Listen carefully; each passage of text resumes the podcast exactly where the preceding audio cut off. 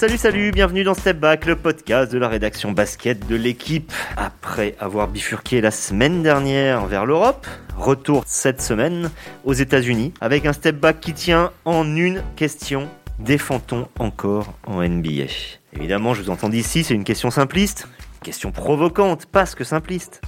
Mais c'est quelque chose qu'on entend de plus en plus, me semble-t-il, et qu'aux questions simples arrivent souvent derrière des réponses nuancées. Et c'est justement tout ça l'intérêt et le sel de cette euh, discussion. Essayer de comprendre euh, pourquoi on constate au, fil des matchs de saison régulière qu'il y a souvent un attrait qui réside dans une succession de highlights, où la dramaturgie semble tenir plutôt à des renversements de réussite offensive, comme au gré du vent qu'à des authentiques euh, durcissements défensifs. Alors on peut se demander si on n'a pas mythifié un petit peu hein, une NBA d'avant qui était censée être dure jusqu'à la bagarre, jusqu'au sang. Est-ce que il euh, y a des impressions visuelles qui, nous font oublier qu'il y reste des, grands défenseurs en NBA, dont un qui est français, Picard pour être euh, plus précis? Est-ce qu'on n'en fait parfois pas trop aussi sur la saison régulière? Parce que on va le voir, ça défend en playoff. Pour répondre à toutes ces questions, j'ai avec moi euh, trois intervenants. Gaëtan de la Folie, journaliste à l'équipe. Bonjour Gaëtan. Bonjour à tous. Christophe Denis, le consultant de la, la chaîne équipe. Bonjour Christophe. Salut, salut et Antoine Bancharel, notre correspondant à New York, qui, je crois, là est dans l'Alabama, c'est ça? Effectivement, je suis à Birmingham. Bonjour à tous. Pour suivre de l'IndyCar, si vous voulez tout savoir. Début du game.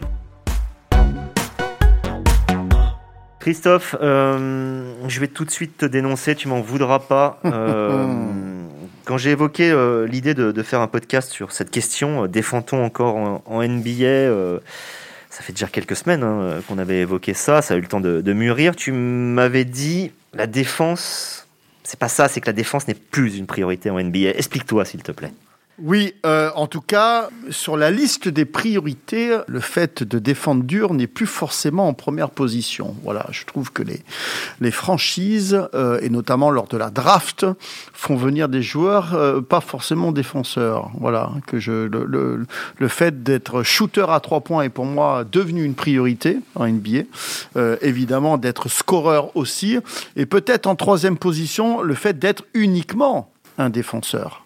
Voilà, donc ça c'est un, c'est un fait. Et il y a beaucoup d'autres choses aussi qui expliquent que, qu'on défend beaucoup moins en NBA aujourd'hui que ce que l'on défendait il y a quelques décennies. Tu parlais de bagarre tout à l'heure, on se rappelle des confrontations entre les Bulls et les, et les Pistons. Euh, effectivement, on est aujourd'hui plus du tout dans ce même contexte. Le contexte a changé. Je, t'adore, Christophe, parce que là, tu as mis les pieds dans le plat. C'est-à-dire, tu, tu, tu dis défendre dur. Mais le technicien que tu es, est-ce qu'il fait une assimilation entre défendre dur et défendre bien? Ben, L'un va pas sans l'autre. On peut, on peut défendre intelligemment. on, peut ne pas forcément être dur et, bien défendre parce qu'on a une, capacité d'anticipation qui fait qu'on est toujours sur les lignes de passe, toujours bien dans les rotations. Aujourd'hui, euh, l'accent a été mis sur le côté spectaculaire, mais le côté spectaculaire, à l'époque, on le voyait en défense. J'adorais voir un match NBA quand euh, Denis Rodman, il prenait un malin plaisir à faire valdinguer euh, Sa Majesté Jordan. Moi, ça, ça me faisait kiffer. Aujourd'hui, ces matchs-là, je me rappelle d'un match il y a deux ans, 159 à 158 sans prolongation. Ça, il y a, 20-30 ans, ça, c'était inimaginable. Si, avec les Denver Nuggets. Mais ça, c'est une anecdote. Voilà, euh, mais ça reste un, voilà, justement, ça va dans le sens. Mais ça, c'est deux choses différentes. L'inflation, l'inflation du nombre de points et euh, la défense, ce sont deux choses liées, mais pas tout à fait, parce que l'inflation du nombre de points, c'est aussi un rythme qui s'accélère, une adresse euh, sans cesse en progrès, des joueurs qui ont des palettes offensives aujourd'hui euh, euh, sans commune mesure avec ce qui se faisait il y a 20-30 ans, n'importe qui. Vous prenez tous les pivots shoot à trois points aujourd'hui, c'était pas du tout le cas il y a 20-30 ans. Le spacing, l'espace dans les raquettes était pas du tout le même. Aujourd'hui, il y a beaucoup plus d'armes offensives et la défense qui est une réaction, qui est une adaptation à euh, un mouvement offensif à de, est de plus en plus compliqué parce que euh, cette faculté à produire de meilleurs attaquants, tu disais à la draft, on va chercher euh, des joueurs à droite à trois points, des joueurs qui ont, une palette offensive variée, la défense qui est en réaction a toujours un temps de retard sur cette attaque. Mais les intérieurs qui shootaient, il n'y en avait peut-être pas beaucoup, mais si jamais un intérieur, un pivot se mettait à shooter à trois points, on allait lui expliquer la vie. Aujourd'hui, on a plus forcément le droit de le faire parce que la défense, son évolution vient aussi de l'arbitrage et de son évolution réglementaire. Et pourquoi on part du principe que les défenses doivent s'adapter à l'attaque? Il y a des équipes qui ont basé leur succès en imposant à l'attaque de faire des choix et pas, euh, et pas l'inverse.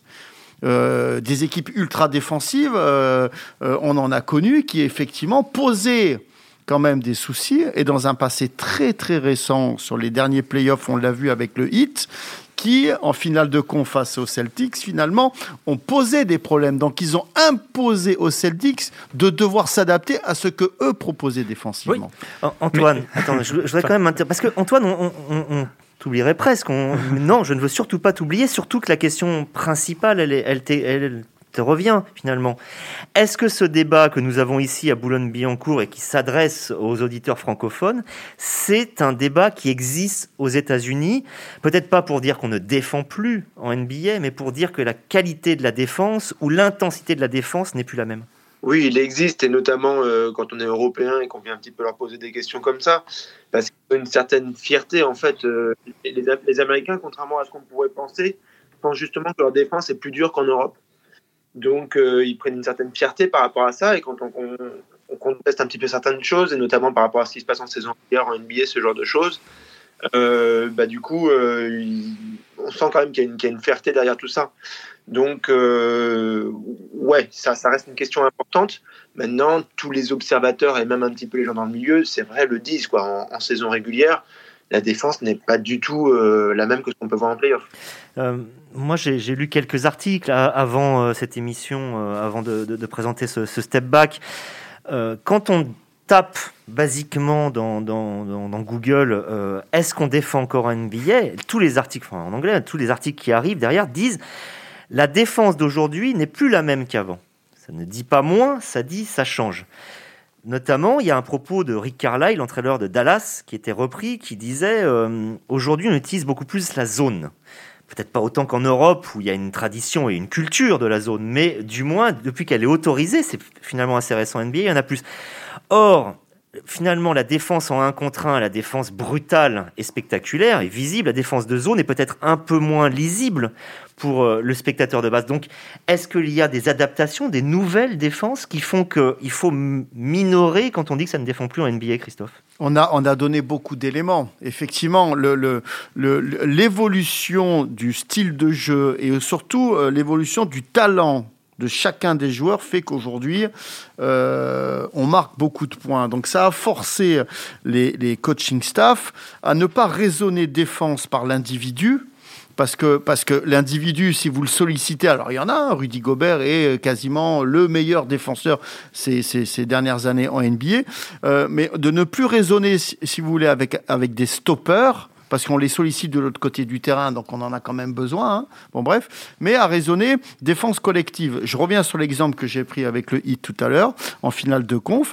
Euh, la défense de zone, elle permet quoi? Elle permet finalement, elle oblige les cinq joueurs sur le terrain à défendre ensemble. Pourquoi? Parce que euh, c'est pas du bille c'est pas du tête à tête. Il y a de l'aide défensive, il y a, voilà, il y a, des, y a des stratégies sur du jeu à deux, notamment le pick and roll, etc. Il y a des rotations qui rentrent en, en jeu qui font que l'adversaire, il est obligé de s'adapter. Vous perturbez un peu le plan de jeu de l'adversaire. C'est pour ça qu'il y a de plus en plus de zones, en tout cas quand elle est bien articulée. Et c'est vrai qu'Eric Spolstra l'année dernière l'avait fait à merveille. Et, en plus de ça, de défendre en, 3, en zone match-up 3-2, mais pas toujours la même avec un grand qui est premier rideau, un petit premier rideau, enfin bref, euh, il avait fait des merveilles. Et c'est vrai que quand en face, vous avez un coach ou un collectif qui n'est pas capable d'ouvrir les yeux, de voir ce qui se passe et de trouver des solutions, ça devient compliqué.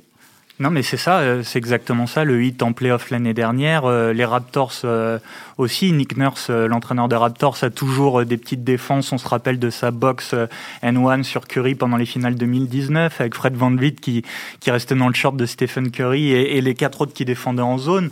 le, le, fameux mur aussi anti-Giannis Antetokounmpo. Enfin, on, on est, tu as raison, dans des stratégies défensives maintenant qui sont davantage collectives, parce que effectivement, si vous essayez d'arrêter Stephen Curry en un contre 1. On le voit euh, ces derniers jours, ces dernières semaines. Il vous colle 40-50 points avec une adresse insolente. Et il rend les autres meilleurs autour de lui. Parce que non seulement il met des points, mais vous faites venir de l'aide défensive, donc vous décalez des joueurs qui sont tout aussi adroits que lui. Et, donc, et donc, ça devient un calvaire. Antoine, petit chanceux que tu es, euh, en vivant à New York, tu as la chance de, pouvoir assister à, des matchs des Knicks et des Nets, qui offrent deux spectacles que nous appellerons pudiquement différents.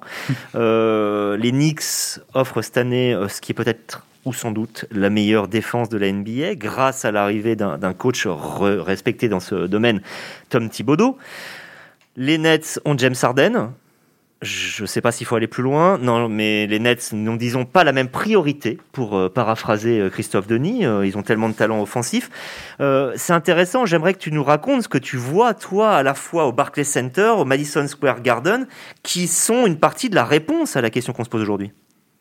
Oui, c'est vrai que, notamment quand ils s'affrontent, les, deux équipes, hein, puisque, un tel s'affrontent, puisqu'on a eu des derbies de deux là, le dernier mois euh, assez intense. Et euh, bah, clairement, euh, le, le, système mis en place par Tom, Thibodeau, Tom Thibodeau paye clairement. C'est ce qui permet aux Knicks de pouvoir croire au playoff alors que personne ne l'envisageait vraiment avant le début de la saison. Et sur le quai du métro, en rentrant du, du premier, j'avais un collègue qui disait cette équipe des Nets coachée par Thibodeau, sans manquer de respect à, à Steve Nash, elle irait beaucoup plus loin. Parce qu'au final, avec quelques principes défensifs de plus, euh, qui n'ont pas besoin d'être très compliqués, hein, c'est Dan Burke, un très grand euh, spécialiste défensif, euh, très longtemps aux Pacers, et qui maintenant est assistant aux Sixers, et on a vu aussi comment les Sixers sont une très bonne équipe défensive, disait à un moment, il faut juste avoir des principes simples.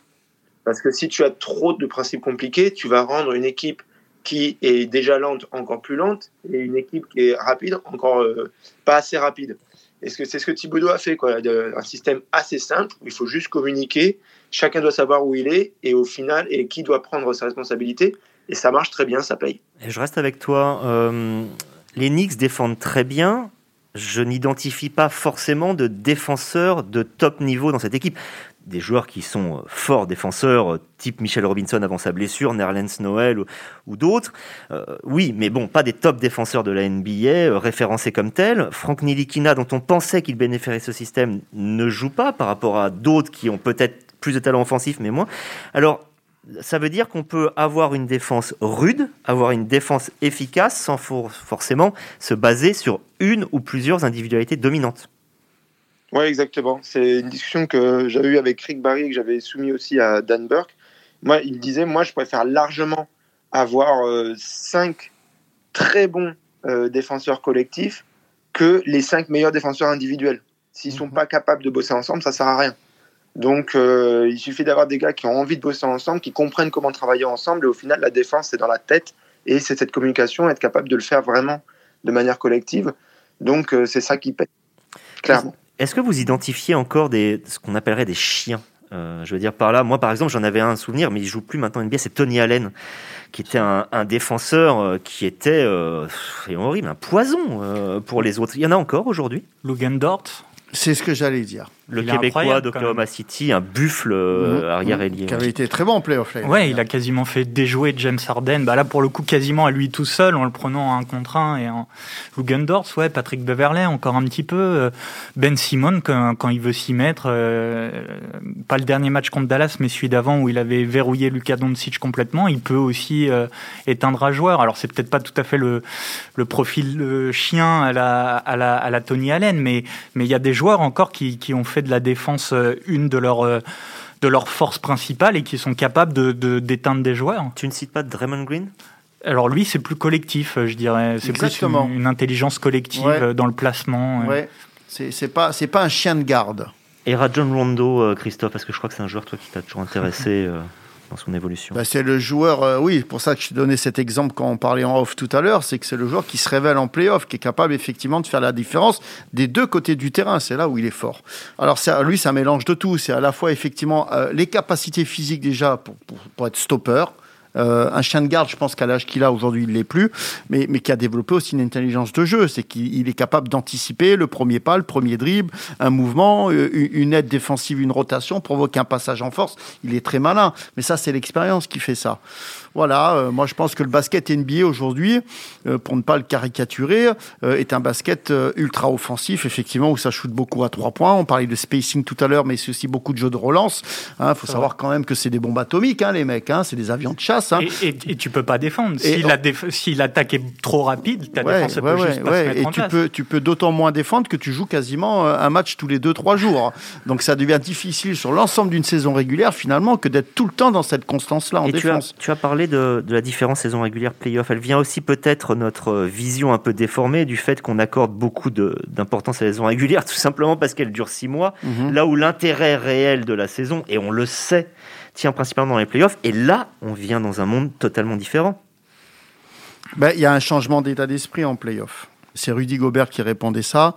Euh, quelqu'un qui dit on ne paye pas un joueur pour défendre, euh, enfin lui il est payé beaucoup déjà pour défendre et il le fait bien. Et, si, si euh, Utah aujourd'hui, le Jazz, trust les premières places de sa conférence, c'est justement parce que Rudy Gobert il a un rôle qui est déterminant dans la réussite de son équipe. Donc on paye un joueur aussi, on peut payer un joueur pour qu'il soit dissuasif, stopper, ce que vous voulez, un joueur défensif. Mais en playoff justement, je pense que cette dimension elle prend encore un peu plus de place parce qu'effectivement euh, il faut gagner le match. Il faut gagner le match non seulement en éteignant les talents adverses, voilà, hein, on a donné un exemple tout à l'heure. Et puis, vous, vous, permettez, quand vous avez constitué votre équipe avec des défenseurs, ou en tout cas avec un, comme Rudy Gobert, qui est très dissuasif sur le poste 5, vous vous permettez quand même à d'autres d'être bons de l'autre côté du terrain. Antoine, est-ce que tu, sens poindre parfois un agacement face aux coups de sifflet euh, qu'on va dire rapides et euh, ces multiples arrêts pour voir faute flagrante 1, faute flagrante 2, euh, ou même le trash talking est, sanctionné. Pourtant, le trash talking fait aussi partie d'une façon de, défendre. Tu sens poindre un agacement face à, face ce qui vient d'ailleurs souvent d'une évolution réglementaire? Ah, clairement. En plus, on a l'impression qu'à chaque début de saison, ça s'empire. Et que donc les réactions sont de plus en plus, euh, de plus, en plus amplifiées. Quoi. Réaction du, du public, réaction des joueurs eux-mêmes? Des, joueurs, c'est-à-dire déjà sur le terrain. Et puis après, quand on arrive dans le vestiaire, des fois, on n'a même pas eu le temps de poser une question que si c'est un joueur euh, à qui la défense tient à cœur, va de suite dire euh, bon, alors après, il y a les limites pour pas se prendre de, sanctions euh, financières. Il dit mais je comprends pas. à un moment, chaque année, voilà, ça s'empire. on peut plus rien faire. On, on peut pas un petit peu essayer de défendre, mettre les hanches, mettre rien, rien, rien, rien. Donc c'est vrai que ça à un moment, il, voilà, il faut, bien l'avouer, quoi.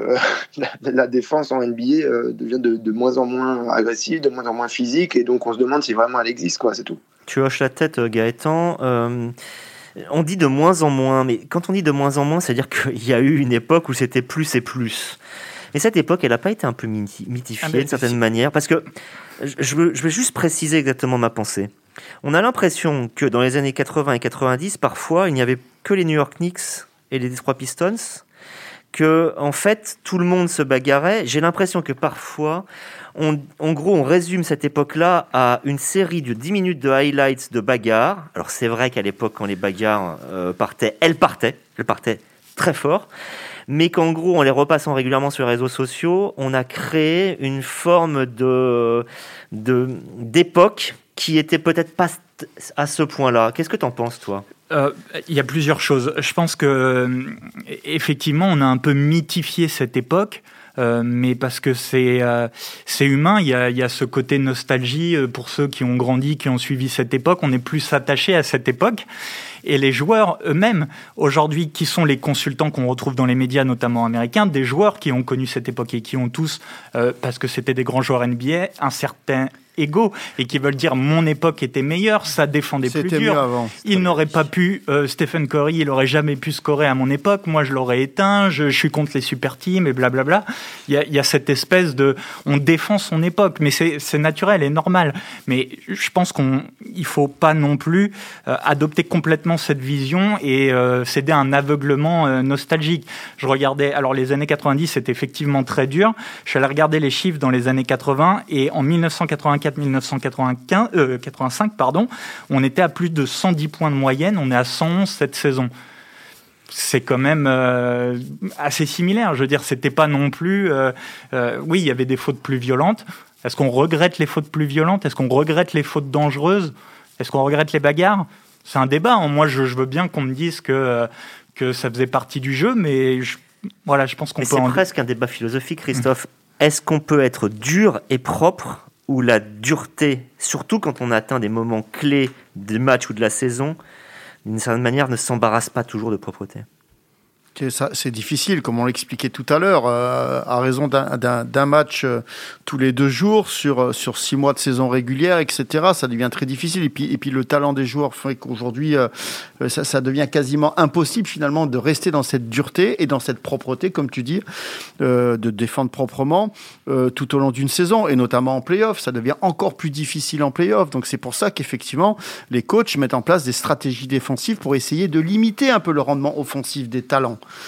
Après, il y en a qui arrivent quand même. Hein. Il y en a qui arrivent bien, même d'ailleurs, à défendre justement avec beaucoup de dureté en étant propres. Ils se font de plus en plus rares. Mais je pense que c'est aussi euh, la réponse à, une demande hein, du grand public euh, que de voir du spectacle. Hein. Euh, on parlait aussi pourquoi on en est arrivé là aujourd'hui? Il y a deux choses. Il y a cette fameuse demande du grand public de voir des matchs à 159 points. Ben, c'est toujours un peu plus un plaisir que de voir des matchs à 90 points, ça c'est certain. Et, et, et, il y a aussi une évolution des règles, du règlement, qui fait qu'aujourd'hui il y a plus de plus terrain à parcourir défensivement. Hein. La ligne à 3 points a reculé par rapport à il y a 30 ans quand même. Les dimensions du terrain ont changé et puis après, effectivement, le règlement imposé aux joueurs, notamment sur les aides défensives, sur la gestion du contact, etc., font qu'on laisse la part belle à l'attaque. Antoine, j'ai la question qui tue, la question euh, difficile à répondre. Je suis désolé, ça tombe sur toi.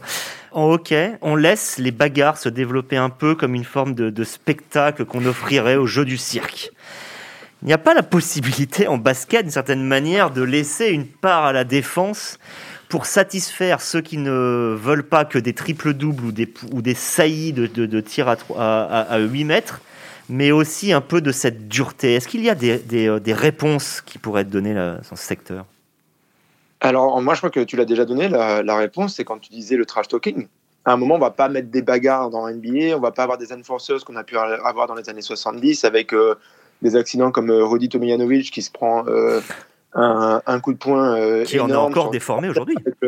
Voilà, avec le crâne fracassé qui goûte son liquide encéphalique dans le fond de la bouche, non, on va pas avoir des accidents comme ça, donc merci bien, ça c'est bon. Mais par contre, réintroduire le, trash talking, et notamment la, petite guerre psychologique qui peut tuer ou encore plus mettre en feu les shooters à trois points, etc., ça, ça amènerait un vrai spectacle, et ça, remettons-le. Je comprends vraiment pas qu'on ait enlevé le handshake en 2004, que d'ailleurs LeBron ait fait toute une carrière sans hand-checking et c'est pour ça que Michael Jordan dit qu'on ne peut pas les comparer les deux, ok.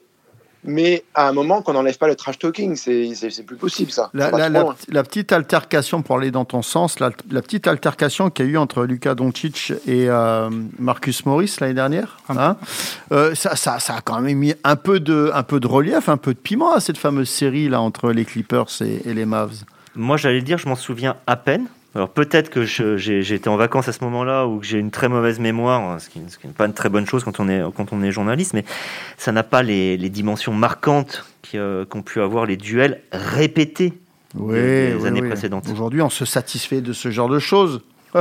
Moi, quand ça arrive, je suis content parce que j'aime ça, la bagarre. Mais, euh, mais, voilà, non, c'est à mon goût euh, un peu trop aseptisé quand même. Voilà. On peut encore parler. Le basket est un sport de contact, pardon. Euh, faut pas l'oublier quand même. Hein. Justement, est-ce que ça s'oublie? Est-ce que Gaëtan, tu as l'impression que ça s'oublie parfois? Je ne vais pas. Euh, comment dire Je ne peux pas nier euh, les évolutions de l'arbitrage, l'arrêt du trash talk complet que je déplore aussi. Mais je voudrais insister quand même sur quelques aspects positifs qui montrent qu'on qu'on défend encore, qu'on peut être encore physique. C'est de voir que certaines superstars euh, considèrent la défense comme quelque chose de très important, ils mettent de l'orgueil et veulent être considérés comme de grands défenseurs, voire ramener le titre de meilleur défenseur. Je pense à Antetokounmpo qui l'a gagné l'année dernière, Joel Embiid qui se réclame souvent être l'un des pardon? Anthony Davis. Anthony Davis bien sûr et qui sont tous d'excellents défenseurs et, ça montre que euh, chez les joueurs en tout cas il y a encore cette envie quoi. On, ne veut pas juste montrer qu'on est le meilleur meilleur scoreur, le meilleur attaquant. Il y a aussi cette volonté de défi et d'éteindre l'autre. Elle est toujours présente et chez bon nombre de stars, voire de superstars. Kawhi Leonard est un excellent défenseur. Euh, Jrue Holiday aussi, par exemple. Bam Adebayo avec le hit. Enfin, il y a plein de, de très bons défenseurs qui sont All-Stars. Euh, on voit aussi les petites piques que s'envoient Ben Simmons et Rudy Gobert dans la course au, au titre de meilleur défenseur de l'année. On voit qu'il y a une petite rivalité et que euh, ça a toujours son importance pour les joueurs mhm. et pour le public aussi. Donc attention, la NBA, à ne pas effacer complètement toute défense avec les règles. Je rebondis sur le nom de Rudy Gobert. La défense, euh, quand telle qu'on l'imagine, ce serait le contact, mais il y a quand même toute cette part qui s'appelle la dissuasion, et c'est pour ça qu'un quelqu'un comme Rudy Gobert va toucher 200 millions de dollars sur 5 ans avec un jeu offensif peu utilisé, on mhm. utilisera cette phrase. C'est ça, euh, finalement, Christophe. Ne jamais oublier la phase dissuasive. Bah, c'est un des aspects de la défense, justement. On peut, être, on peut être très dur sur le ballon euh, en étant un véritable stopper, parce que grosse mobilité latérale, bon, ben voilà. Euh, on, peut, on peut être très bon dans l'anticipation, on en a parlé tout à l'heure, être sur les lignes de passe, être bien dans les aides défensives, provoquer des passages en force, bon, bref, être bon en deuxième rideau. Mais Rudy Gobert, ce qu'il a de formidable, je trouve, c'est justement sa dissuasion et le fait, à un moment donné de perturber justement toute collaboration offensive, notamment sur les pick parce que eh ben, il va défendre à plat, mais euh, avoir une envergure telle qui va gêner le tir, donc changer la trajectoire du ballon. Il va être évidemment présent sur, euh, sur le contre, etc. Oui, oui, c'est un des aspects justement euh, de la défense. Antoine, tu auras le mot de la fin. Si tu veux voir un, match qui offre de la défense, dans lequel on ne sera pas déçu par ça, un X-Sixers, c'est ça en ce moment? Ah, c'est marrant, je, pensais que tu allais me laisser choisir et justement, c'est celui que, que j'aurais dit. Bon, alors, ah, bah alors, tu vois. Forcément, c'est un peu couleur locale pour moi, mais oui, oui, clairement. mais un petit jazz Sixers aussi, notamment pour les doux mots que se sont envoyés Simmons et Rudy Gobert, qui a aussi répondu sur le terrain avec 9 euh, comptes derrière. Euh, Ou Embiid et Gobert, ça marche aussi. Hein. Oui, c'est ce que j'allais dire. Oui, alors il y a ça aussi, puisque Embiid et Simmons aussi, finalement, sont tous les deux un petit peu en, en rivalité aussi. Pour et Danny Green et Mathis Tibul, Tibul, Tibul, je sais même plus comment on oui, dit. voilà. Au Sixers, c'est du matériel. C'est aussi ce qui fait que la réponse de Rudy en disant que peut-être que Ben Simmons a moins d'impact, c'est parce qu'il y a plus de défenseurs aux Sixers que euh, au Jazz finalement. Mais euh, oui, non, clairement, un petit Knicks Sixers, là, c'est pas mal. C'est pas mal du tout. Bref, on défend toujours en NBA, c'est juste qu'on attaque encore plus qu'avant. C'est ça. Et eh ben, merci d'avoir euh, écouté ce, débat. Rendez-vous euh, la semaine prochaine pour un, un autre step back. Passez une bonne semaine. À bientôt. Ciao, ciao.